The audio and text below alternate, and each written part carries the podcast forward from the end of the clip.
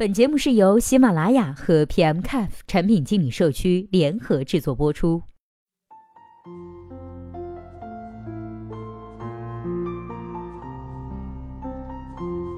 Hello，大家好，今天呢要和我们一起来分享的文章是来自禅游记的创始人纯银带来的《怎样组队方案才能实现超高的研发效率呢？》接下来时间我们就一起来听一下他是怎么说的吧。程序员怎样鉴定强悍的小团队呢？什么叫做强悍的小团队？我带领的产小队在过去的四年里呢，一共做了七个 APP，其中呢两个难度中上，以及五个难度中等的网站。研发组长期保持着一个后端、一个 iOS 加前端加一个安卓的配置，也就是三位程序员。根据我对同行的观察。同样的业务，正常的情况下会用到八到十位程序员，而这三倍的效率提升，并不是靠加班换来的。如果不赶市场档期，我们从不安排加班，并且厌恶常态的加班。这篇文章呢，会告诉你怎样的组队方案才能实现超高的研发效率。我们首先来看一下老板。令人遗憾的是，实现超高的研发效率，关键呢并不在程序员身上，而是在老板和产品经理身上。我们呢先从老板说起。首先，老板要制定正确的阶段性的目标，不要搞大跃进，也不要异想天开。如果阶段目标弄错了，整个团队呢必然会疲于奔命。我随便来举个例子，每个老板内心深处呢都有一个社区的梦。管他什么的产品形态，最后都会跑去做社区，花偌大的力气在盐碱地上开垦。其次是老板呢，一定不要插手细节，因为任何的产品都有一半的需求对成败毫无影响。但遗憾的是，每个人呢都坚信自己提出的需求奠定了成功的基础。这句话翻译成大白话就是：对产品设计有决策权的人越少越好。精简需求，做好产品的减法，从老板学会闭嘴开始。接着我们再来看一下产品经理，继续上面的话题。产品经理呢越少越好，最好是两位一组一次，既有的讨论也能控制住过度的设计带来的浪费。很多的团队呢是这样的，先招一个 PM 顶住，发现不够强，再招一个，还是不够强，那就再招一个，为了弥补缺口，制造更大的缺口。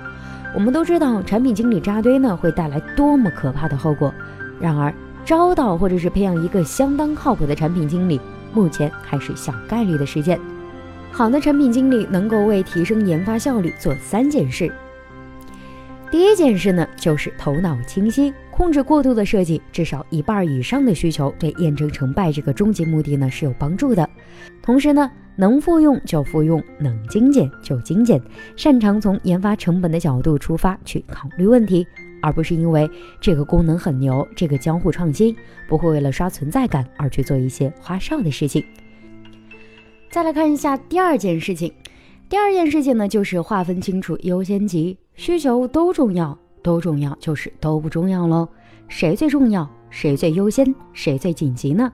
第一个验证性的版本最小包含了哪些需求？如果验证结果不够满意，再修改哪些需求可以快速验证第二轮呢？把优先级理清楚，才能真正的实现敏捷性的开发，否则呢就是瞎折腾。第三件事情就是有意见性，提出一个功能，构建一个页面的时候，预见它在未来可能的几种进化，虽然特别难，但能够有效的减少代码上的推翻重来，算是老司机的专用成卡。显而易见，能做到以上三点的产品经理呢，年薪啊最低六十万起谈，期权另算，有价无市。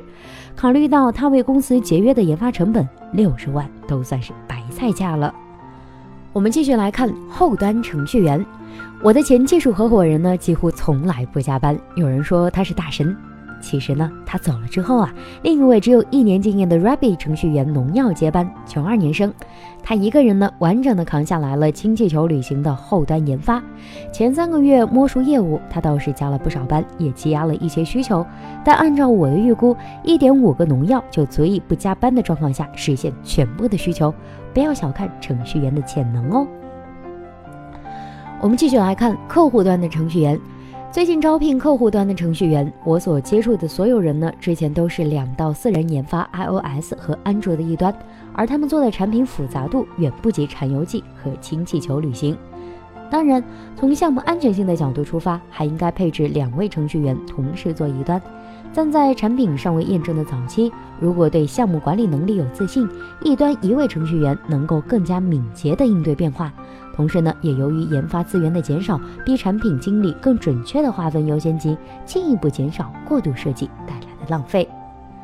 接着，我们再来看一下 UI 设计师。UI 设计的好坏和人多人少啊一点关系都没有。我们的 UI 设计上呢，遇到了和客户端程序员同样的情况。一开始呢，我们是配置了两位设计师，一主一次。当主设计师离开时，我犹豫了很久，问2014年毕业的应届生小雨，要不要你来试一下主设计师？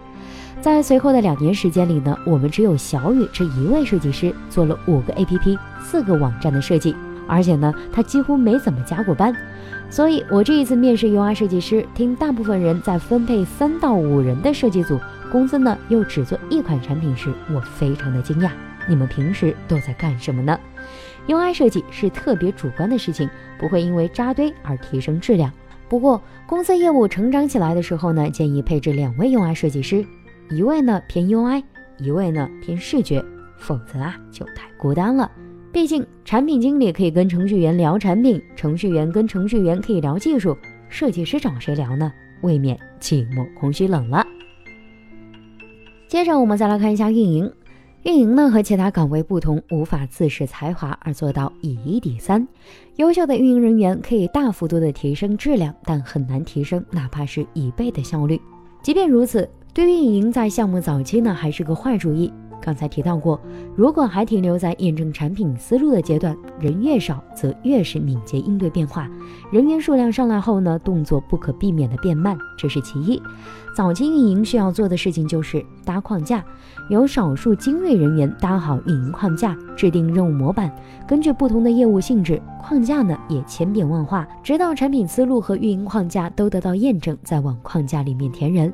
所以只需要少数的两三个核心运营来定方向，人多嘴杂反而内耗，这是其三。最后我们再来看一下，怎样鉴定强悍的小团队呢？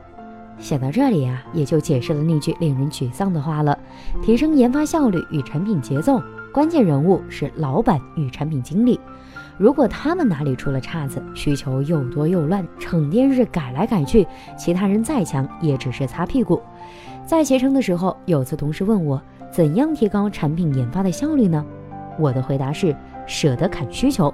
与会人员呢是纷纷点头称是，我却叹了口气，心想谁来砍需求呢？谁有这个权利和见地来砍需求呢？所以，坚定强悍的小团队，首先要去了解他的老板、他的产品经理；其次呢，要看他的团队里有没有技术的大牛。即使是有新人成长的环境，也需要大牛带路才能事半功倍。完全靠新人摸爬滚打还是不行的。好了，以上就是本期节目的全部内容，希望本期节目能够对您有所帮助。如果对待这个问题呢，您还有自己独特的见解，或者是想发表的意见，欢迎登录 PMCAF 产品经理社区，我们期待您的精彩回答。那我们呢，下期再见了，拜拜。